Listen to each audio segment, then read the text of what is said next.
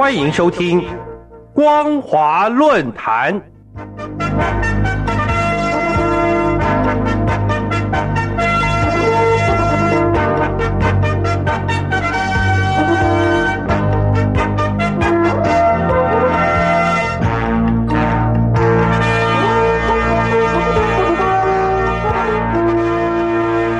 各位听众朋友，大家好，欢迎收听本节的光华论坛，我是艾格。今天要跟大家讨论的主题是香港“一国两制”走入历史。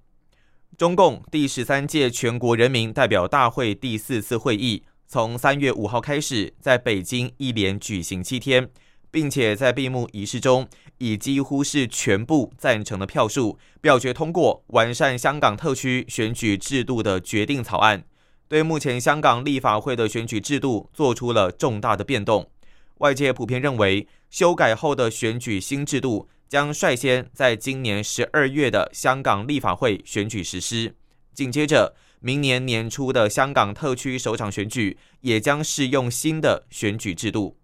这一次中共人大对香港选举制度改变的决议，主要有三大部分。首先是设置了香港特区候选人资格审查会，第二是扩大了目前香港选举委员会的权利，再来就是改变了香港立法会的席位和议员产生的方式，让间接选举的议席增加，而直接选举的议席减少。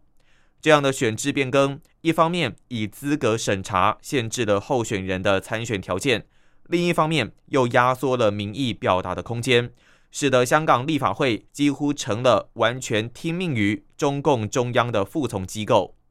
讽刺的是，对中共人民代表大会的这项决议，身为香港特区首长的林郑月娥，竟然完全无视于香港民主价值的损失，还声明表示支持和感谢，简直就是中共所谓的爱国者治港的行为样板。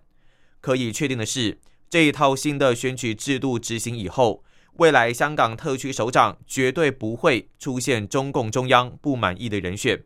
而民主派的议员也绝对不会成为香港立法会的多数。同时，香港的民意依然会以极少数的比例存在，只不过再也无法影响法案与政策的表决。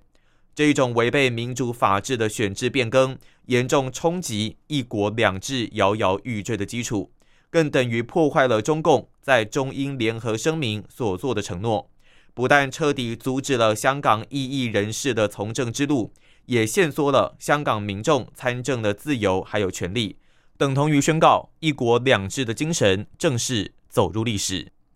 回顾香港主权，在一九九七年由中共接收。开始执行“一国两制”以来，到现在也已经有二十三年之久。根据香港基本法的条文，所谓的一国两制，是指香港可以保持原有的资本主义制度和生活的方式五十年不变。可是，从一国两制开始到现在，香港居民的生活真的跟以前一样，没有任何的改变吗？实际上，是只要中国大陆和香港之间持续的频繁交流，就足以让香港产生前所未有的变化。曾经有“东方明珠”美誉的香港，如今不但社会情绪对立，经济更加依赖中国，竞争力不进反退。而如果民众触犯了言论禁忌，还可能会招来牢狱之灾。这一切的改变，让香港变成政治诉求高涨的城市。在行政当局年年七月一号庆祝香港回归的当天，也会有许多的香港民众参与大规模的游行示威，表达他们对香港现况的不满。过去进步繁荣的香港社会已经逐渐沦丧，香港人的感受当然是今非昔比，大失所望。没有办法否认的是，香港在政治体制的运作上，行政部门对立法部门的牵制还是比较大。形成立法会有票无权，而政府有权无票的状况。尤其是特区行政首长，并非人民直选产生，而是北京政府钦点的人选，当然是听命于北京政府的意思办事。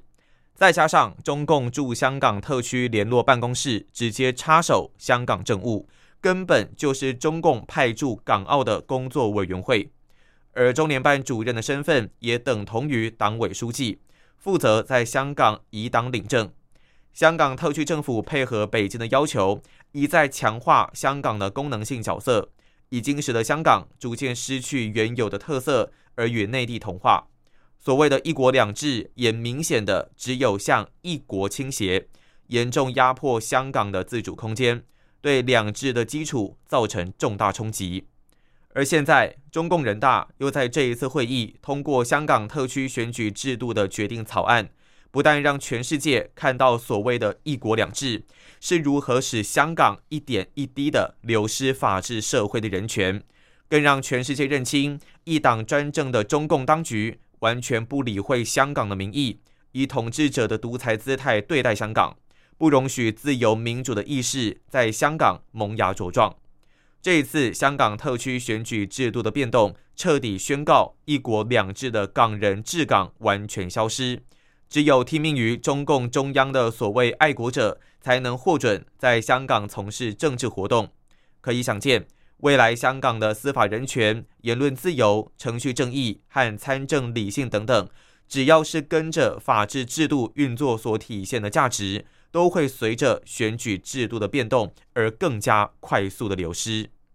这种一国两制，如果还是中共用来拉拢台湾人心的方案。除了显示中共当局根本就不在意两岸关系的形势以外，也铺露了一党专政的统治阶层对民主普世价值的轻视。中共当局一直以为如何处置香港是他的内政问题，但是世人看到的是一党专政的中共如何野蛮地对待香港的法治社会，